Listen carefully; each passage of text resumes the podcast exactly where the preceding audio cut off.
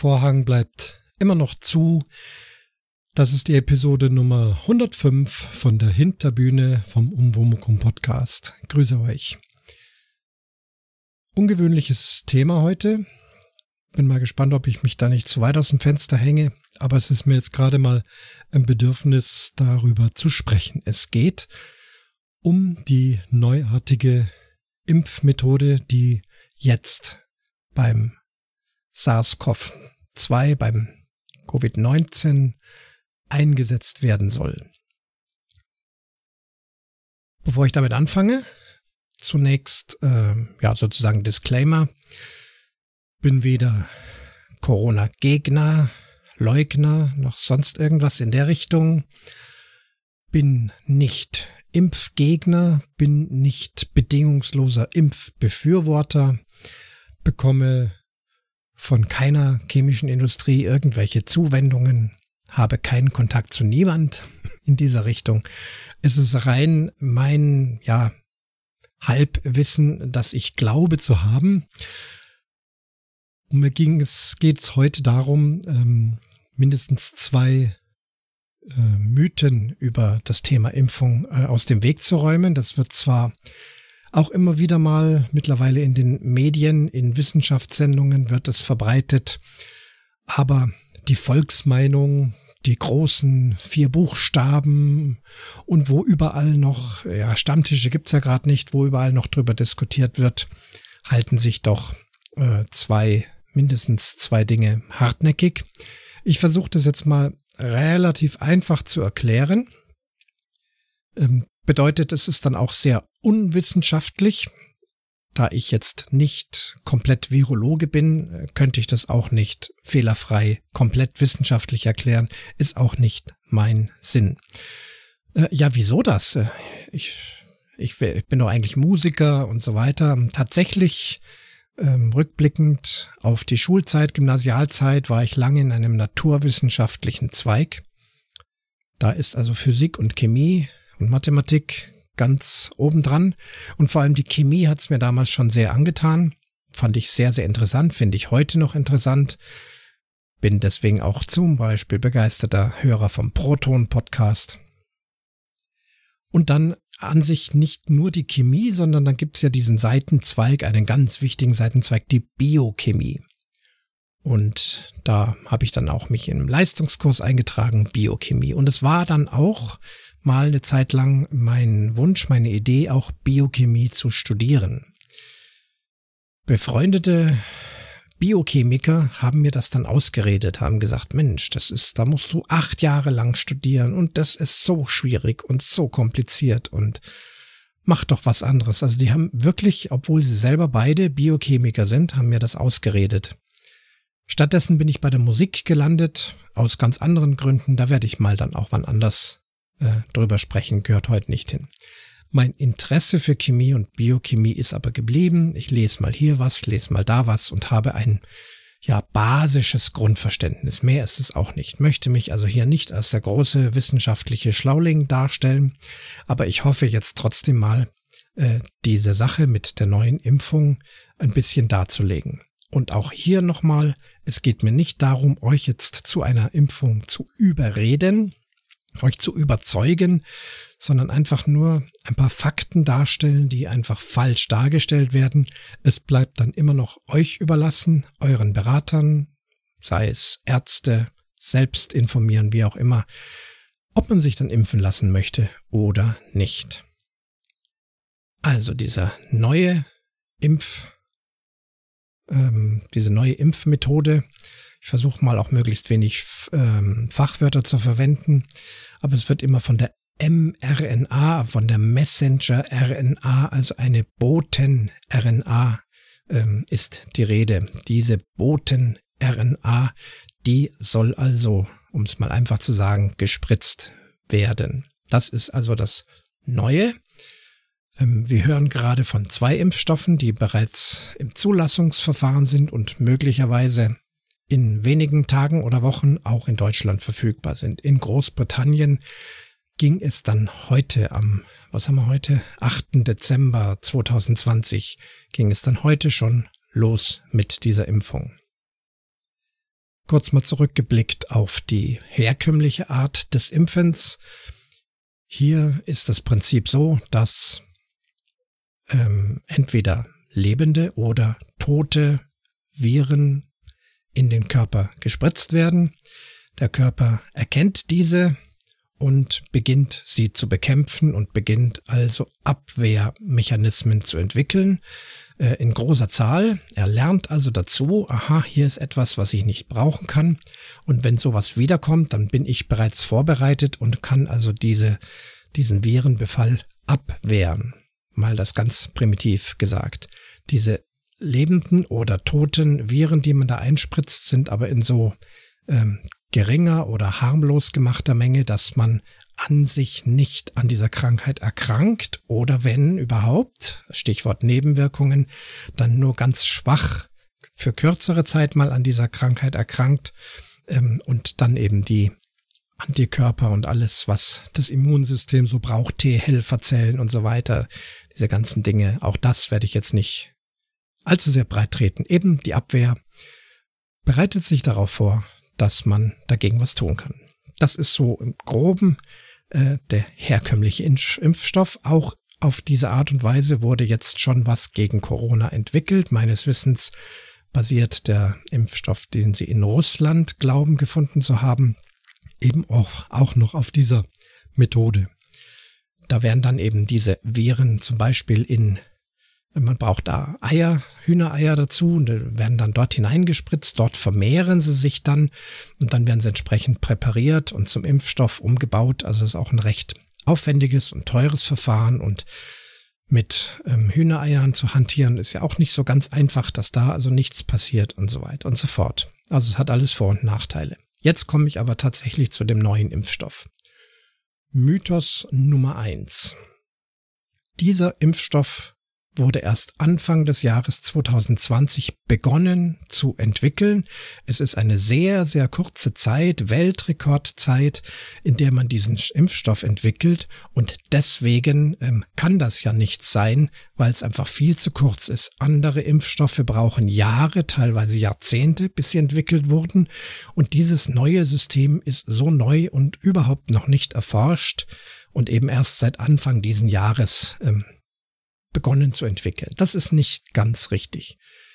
Ähm, diese Idee, diese mRNA, ich komme gleich noch genauer drauf zu sprechen, was das ist, die gibt es schon seit den 1990er Jahren. Da begann man mit der Forschung an diesem Prinzip.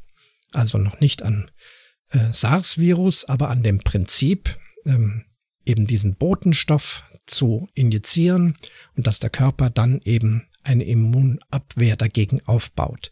Die Motivation war und ist auch noch heute noch ähm, eher in Richtung Krebs, was ja auch eine, ja, fantastische Sache wäre, wenn auch das jetzt im Zuge dessen ähm, möglichst bald funktioniert, dass man sich sozusagen gegen Krebs impfen kann. Also die Idee dahinter war und ist, äh, hier etwas zu entwickeln, dass also der Körper eine Abwehr entwickelt gegen eindringende oder gegen sich bildende Krebszellen mit diesem System.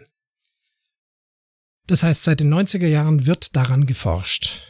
Und das sind, jetzt sind wir 2020, das sind äh, 25 Jahre mindestens, wo also an diesem System gearbeitet wird. 25 Jahre.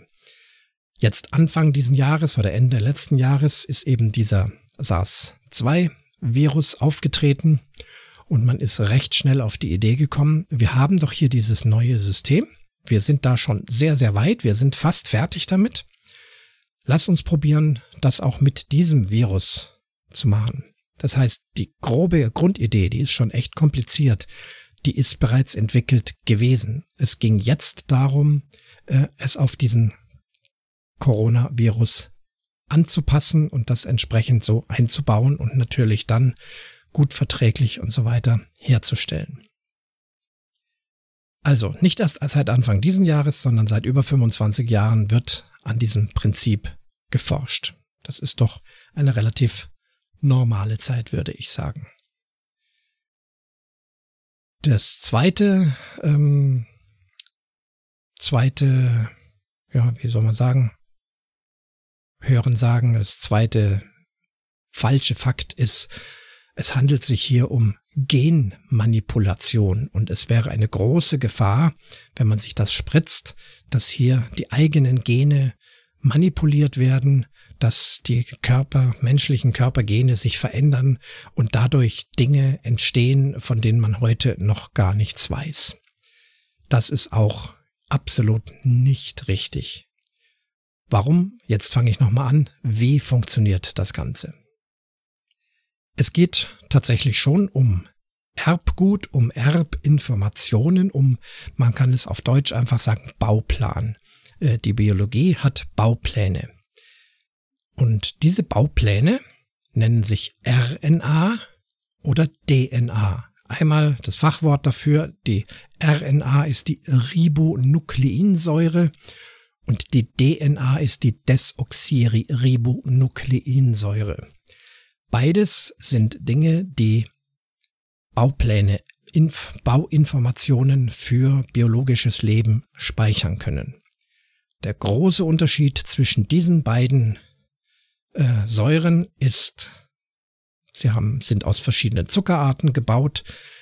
Die DNA ist ein kompletter Bauplan biologischen äh, Lebens, also zum Beispiel der Mensch. Also in der DNA eines Menschen sind alle Informationen gespeichert, die man braucht, um so ein kompliziertes Gebilde wie den Menschen herstellen zu lassen, wachsen zu lassen, leben zu lassen, mit all seinen Eigenschaften. Das, dazu braucht man die DNA. Die RNA ist da hier wesentlich einfacher. Sie speichert nur Teilinformationen, kleine Informationen, mal zu diesem Protein, mal zu jenem Protein. Es sind also nur winzige, äh, winzige Bausteine. Außerdem sind beide chemisch komplett verschieden. Gehe jetzt dann nicht noch zu weit, aber wer doch schon mal was von einer Doppelhelix und einer Einfachhelix gehört hat, also das ist diese verwundene, diese diese äh, ja Wendeltreppe, dieses Bild habt ihr alle gesehen. Ich habe sie auch als Titelbild. Und die DNA ist als Doppelhelix gebaut und die RNA in aller Regel als Einfachhelix. Dann wie gesagt zwei verschiedene Zuckerarten als äh, Grundsubstanz. Bedeutet, RNA und DNA können sich niemals miteinander vermischen. Also es ist nicht so, dass die RNA in unsere DNA eindringt und dort genmäßig irgendetwas verändert. Ist nicht möglich, wird von Wissenschaftlern ständig bestätigt. So, bei diesem Impfstoff geht es um den, um die mRNA, die Messenger-RNA, ein Botenstoff. Jetzt kommen wir mal zu unserem Coronavirus. Den habt ihr auch alle ähm, so als plakatives Bild äh, vor Augen. Das ist diese komische Kugel, ähm, sieht aus wie so ein bisschen ein Planet und darauf sind ganz viele Zacken. Das sogenannte Spike-Protein. Ich nenne es jetzt einfach mal Zacken, weil diese Zacken, deswegen äh, heißt der Coronavirus Corona, denn das Ganze sieht aus wie eine Krone, lateinisch Corona, die Krone. Ja, so ist das also ähm, jetzt optisch aufgebaut und diese Zacken haben auch eine wichtige Bedeutung, also wichtig für den Virus. Der Virus möchte sich ja gerne in Zellen hineinbewegen, um dort seinen Bauplan, seine RNA, er hat das in einer RNA gespeichert, ähm, zu vervielfältigen, damit der Virus sich vervielfältigt und dann seinen ja unseligen, krankmachenden äh, Beutezug zu vollführen. Und um in diese Zellen hineinzukommen, braucht er diese Zacken. Jetzt gibt's also diese RNA von diesem Coronavirus und man spritzt jetzt eben nicht den kompletten Coronavirus äh, ein, auch nicht als tote Version, sondern man geht an die RNA dieses Virus vor vielen Jahren ist die sogenannte Genschere entdeckt worden. Es gab auch kürzlich einen Nobelpreis dafür. Genschere bedeutet, dass man Teile eines solchen Genes, einer solchen RNA schlichtweg ausschneiden kann. Denkt euch einfach eine lange Papierschlange und schneidet in der Mitte ist, äh, oder die ganze Papierschlange ist gelb und in der Mitte ist ein kleines Stückchen grün. So ein paar Zentimeter nur. Und diese, diesen Teil schneiden wir mit der Schere einfach aus. Wir haben also von dieser langen Schlange, von dieser langen RNA einen winzig kleinen Teil rausgeschnitten. Das ist der Teil, in dem der Bauplan für dieses Spike-Protein, für diese Zacken steht. Nur für die Zacken. Nicht für den Rest des Virus. Das schmeißen wir weg. Jetzt nimmt man diesen kleinen Spezialbauplan und gibt ihn also in diesen Impfstoff. Sehr vereinfacht gesagt.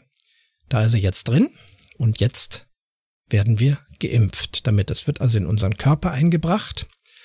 Und dieser kleine Bauplan, diese mRNA, diese Messenger-RNA, dieser kleine Botenstoff, äh, diese kleine Information dringt jetzt tatsächlich an die in, in die Zelle ein, aber nur in den äußeren Bereich, noch nicht in den Kern, nur in dem äußeren Bereich. Nun hat äh, die Biologie, auch der menschliche Körper, eine ja, faszinierende Eigenschaft. Er kann mit jedem Bauplan etwas anfangen und sagt, aha, hier ist ein Bauplan, da baue ich doch gleich mal sowas. Was baut die Zelle? Nämlich genau nur diese Zacken. Also nicht den ganzen Virus, sie baut nur diese Zacken. Und bringt sie dann an die Oberfläche der Zelle. Wenn jetzt dort also einige von diesen Zacken auftauchen an den Oberflächen von den Zellen, das sind ja dann viele Zellen und viele mRNA-Schnipsel äh, im Körper durch diese Impfung eben, Sofort erkennt der Körper, okay, hier ist was, aber das gehört nicht zu meinem Organismus. Ich muss das bekämpfen. Das heißt also, unser Körper hat in dem Moment sozusagen ein Stück Impfstoff erst im Körper entwickelt. Wir bekommen also den Impfstoff nicht von außen, sondern wir entwickeln ihn selbst. Und kaum haben wir ihn entwickelt, also die Zellen, stellen wir auch fest, das ist ein Feind, das ist was Böses, das muss bekämpft werden. Und schon geht der Körper her und macht sich ähm, daran, eine Abwehr gegen diese Zacken zu bilden, wie bei jeder anderen Impfung auch, und zwar in ausreichender Menge und auch für die Zukunft, dass der Körper in Zukunft äh, vorbereitet ist, ähm, gegen diese Zacken etwas zu unternehmen. Die mRNA an sich, ja sich immer noch in der Zelle befindet, übrigens wird vom Körper, von der Zelle im schnellsten Falle in circa fünf Minuten komplett abgebaut weil ihr fragt euch sicher, ja, was ist mit dem, mit dem Bauplan? Bleibt der jetzt immer drin? Nein, der wird abgebaut.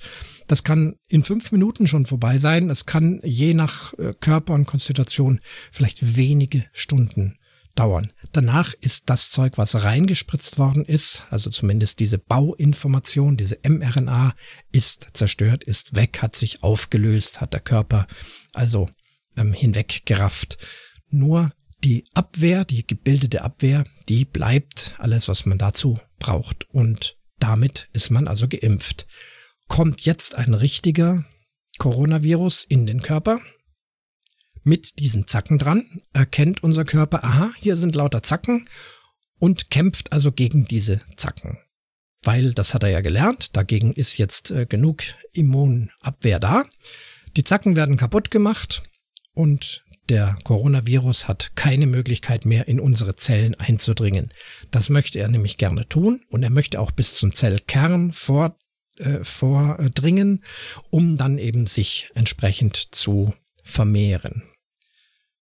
Ja, ich finde, das hört sich doch schon äh, ganz logisch an. Nochmal, ähm, genmanipuliert wird hier gar nichts. Eine Genmanipulation ist, wenn man so einen ähm, so eine DNA oder eine RNA nimmt, da haben wir also diese Helix, also diese Spirale und da sind dazwischen immer so Verbindungsstäbchen, versuch's alles immer bildlich zu erklären und äh, diese Verbindungsstäbchen haben eben alles Informationen, wie eben ein Lebewesen funktioniert. Nehme ich jetzt ein Bindungsstäbchen heraus und baue ein anderes an diese Stelle rein, dann ist es eine Genmanipulation. Plötzlich hat dieses Lebewesen ein, an einer Stelle eine andere Eigenschaft. Was auch immer. Ich will jetzt da keine wilden äh, Fantasien erzählen, aber das wäre eine Genmanipulation. Das findet hier weder in der in dem Corona-RNA noch in unserer körpereigenen DNA stattfindet, äh, statt. Hier wird nichts verändert, sondern nochmal, es wird nur ein Schnipsel aus der RNA bei uns hineingebracht und dieser Schnipsel ist nach fünf Minuten im besten Fall sogar auch schon wieder verschwunden. Die Impfung ist dann gelungen. Das ist also das Prinzip. Wiederhole also nochmal, wenn ihr wieder mal diskutiert über den und tut das, ihr könnt das tun, ihr könnt hier auch Meinungen anbringen. Ich bin sicher, dass es Leute gibt, die wesentlich mehr noch darüber wissen, die mich vielleicht an der einen oder anderen Stelle auch korrigieren. Ich hoffe, ich habe es jetzt nicht zu wirr erzählt, wollte es eben versuchen, möglichst plakativ, möglichst äh, anschaulich zu erzählen, denn wir sind ja hier im Wort-Podcast. Ich kann ja noch nicht mal irgendwelche Schaubilder hinten hochhalten. Ja, deswegen diese sehr, sehr vereinfachte Sprache und Erklärung. Nochmal die zwei Mythen. Es wird nicht erst seit einem Jahr daran geforscht, sondern seit mindestens 25 Jahren. Und eine Genmanipulation findet nicht statt und die RNA des Coronavirus dringt auch nicht in unsere DNA rein, ist biologisch nicht möglich. Ach so, noch was. Mutation. Sollte sich der Coronavirus wesentlich mutieren, verändern, möglicherweise auch die Eigenschaften dieser Zacken, dieser Spike-Proteine, sagen wir mal, nächstes Jahr würde man feststellen, äh, und das kann man, das ist also, wenn man Drosten zum Beispiel zuhört, die wissen äh, auch heute schon genau, äh, welcher Typ, also auf, zurzeit gibt's wohl vier verschiedene, aber doch sehr ähnliche Coronaviren. Man weiß immer genau, welcher das ist. Ich kann mir sehr gut vorstellen, dass wenn man festgestellt hat, der Coronavirus hat sich mutiert, hat sich verändert, dann wird eben auch der Impfstoff verändert. Es wird wieder eine, ein andere also die neue mRNA genommen, daraus wird dann wieder etwas geschnipselt. Der Impfstoff wird dann entsprechend angepasst. Davon bin ich überzeugt, dass das gut funktionieren wird. Wir kennen das auch von der Grippeimpfung. Grippeimpfung wird auch jedes Jahr immer wieder etwas angepasst, weil sich der Grippevirus eben auch über die Jahre immer wieder mal verändert. Also hier auch nicht den Kopf in den Stand stecken und sagen, die Impfung, das ist alles Blödsinn. Wenn der sich verändert, dann wirkt die Impfung nicht mehr. Die jetzige, das ist dann richtig. Wenn man da also noch äh, Zeug übrig haben sollte, ähm, sollte man das dann nicht mehr nehmen, sondern eben wieder auf die neue Situation angepassten Impfstoff bringen. Ja, das war es eigentlich schon gewesen. Ich finde, dass das relativ einfach sich anhört. Äh, wir haben gehört, Nebenwirkungen äh, sind so gut wie keine aufgetreten, außer den üblichen Impfnebenwirkungen, wie dass einem der Arm etwas ein wehtut, die Impfstelle und so weiter. Äh, was die Langzeitwirkungen betrifft, haben wir jetzt natürlich noch nichts gehört. Ich habe aber einige Virologen und Biologen gehört, die sich aus begründetem äh, Verdacht, sagt man so, ähm, begründeten äh, Eieiei, ist das heute mit den Wortfindungsstörungen. Das ist schwierig, wenn man das alles so klar reden muss. Also sie haben gute Gründe dafür, sagen wir mal so, äh, zu vermuten, dass hier keine Langzeitschäden ähm, entstehen, vor allem keine schweren Langzeitschäden entstehen, weil sie eben schon seit vielen, vielen Jahren ähnliche ähm, Dinge entwickelt haben und da auch äh, keine Langzeitschäden festgestellt haben. Ohnehin wurde gesagt, dass wenn Nebenwirkungen entstehen, und das wissen Sie aus den Tests mit vielen zigtausenden äh, von Menschen, die Sie ja jetzt dieses Jahr schon gemacht haben, wenn Nebenwirkungen entstehen, dann entstehen sie so in den ersten vier Wochen. Also was auch immer, ich will das jetzt nicht ausbreiten, ich weiß gar nicht, welche Nebenwirkungen es sein könnten, aber ähm, Generell ist bei Impfungen eher zu vermuten, dass Nebenwirkungen ganz am Anfang entstehen und nicht erst Jahre und Jahrzehnte später. Klar, man findet immer wieder Beispiele, ja, aber bei dem und dem Impfstoff, bei dem und dem Medikament ist auch erst Jahre, Jahrzehnte später was Schlimmes aufgetreten. Gibt es. Will das also auch jetzt auch nicht negieren, aber kann es jetzt auch nicht weiter begründen letztlich für die Entscheidung, so sehe ich das persönlich. Jetzt gebe ich mal doch meine ganz persönliche Meinung ab, die nur für mich gilt. Ähm, die Frage, lasse ich mich impfen oder nicht, Stand heute äh, würde ich das bejahen und sogar sehr bald. Äh, aus der Überlegung heraus, beide Dinge sind ungewiss. Werde ich mich an Corona anstecken? Werde ich krank werden? Möglicherweise sehr, sehr unangenehm krank werden, sprich beatmet werden müssen. bis hin zum vielleicht daran sterben, obwohl die Wahrscheinlichkeit Gott sei Dank trotzdem noch sehr gering ist, aber es ist eine Möglichkeit. Aber allein schon schwer zu erkranken ist äh, gar keine schöne Geschichte und ich möchte das nicht. Ich kann mich natürlich nicht impfen lassen und hoffen, also sozusagen ein, ja, ein Lottospiel beginnen, dass ich mich nicht anstecke. Kann natürlich da auch einiges dagegen tun, FFP2-Maske tragen, keine anderen Leute treffen. Aber letztendlich soll das Leben ja jetzt irgendwann mal wieder weitergehen. Ich möchte auch meinen Beruf gerne wieder ausüben, der seit, ja, einem Dreivierteljahr komplett auf Null geschraubt ist. Ähm, deswegen habe ich Zeit, heute da hier so Dinge zu erzählen äh, mit Halbwissen. Ja, also es ist eine Risikosache auf beiden Seiten. Ich weiß, trotz aller meiner Ausführungen könnte es ein Risiko sein, so einen Impfstoff zu bekommen, von dem man jetzt noch nicht Jahre und Jahrzehnte weiß, ob es wirklich funktioniert, wie lange es funktioniert und ob es nicht doch irgendwelche Langzeitschäden gäbe. Ich würde also darauf hoffen, dass es das nicht tut, dass das, was die Wissenschaftler und Forscher jetzt festgestellt haben, dass es gut funktioniert und dass es gut verträglich ist, das würde ich bei mir hoffen, ähm, um dann nicht Corona zu kriegen. Die andere Alternative wäre nur nicht impfen lassen und dann darauf hoffen, nicht Corona zu kriegen und wenn doch, dass es dann nicht schlimm wird und ich nicht ins Krankenhaus, in die Isolierstation oder auf die Intensivstation mit Beatmung und all diesen Sachen. Und dann, wenn man es doch überstanden hat, teilweise bis jetzt lange Nachwirkungen, Nebenwirkungen. Gibt's ja auch Leute. Also auch hier ist dann die Chance gegeben, möglicherweise ein Leben lang in irgendeiner Weise beeinträchtigt zu sein, weil man Corona hatte. Tja, Pest oder Cholera, beides nicht so schön. Natürlich wäre es für jeden von uns am schönsten, wir bräuchten uns weder impfen zu lassen, noch würden wir krank werden. Die Realität zeigt eine andere und ich muss für mich entscheiden, was ich tue. Wie gesagt, Stand heute sollte man auf mich zukommen, ob ich mich impfen lassen möchte, würde ich das tun. Sage ich hier so offen. Äh, Nochmal, das ist meine Meinung, meine Entscheidung. Ich hoffe für euch, dass ihr euch die Dinge auch gut überlegt und zu einer guten Entscheidung kommt, in welche Richtung auch immer. Das ist äh, eine offene Sache. Ähm, jeder ist dann doch für seinen Körper verantwortlich. Ja, nicht ganz. Jetzt, oh Gott, jetzt wird die Diskussion noch weiter. Natürlich wollen wir auch nicht ähm, als ethische Menschen, dass wir jemand anders anstecken. Ja, also die Sache ist nicht nur ich, ich, ich, sondern auch jemand anderes. Man muss dazu sagen, sie sind noch nicht ganz sicher, wenn man geimpft ist, ob man dann nicht trotzdem eventuell ansteckend sein könnte für jemand anders. Das verstehe ich noch nicht ganz, warum sie sich dann nicht sicher sind. Nach der Theorie, die ich euch jetzt eben beigebracht habe, ist es doch so, dass äh, wenn ich geimpft bin und ein Virus in mich eindringt, mein Körper in der Lage ist, diesen Virus zu vernichten. Demzufolge müsste ich ihn auch nicht weitergeben können, weil er ja dann gar nicht mehr da ist.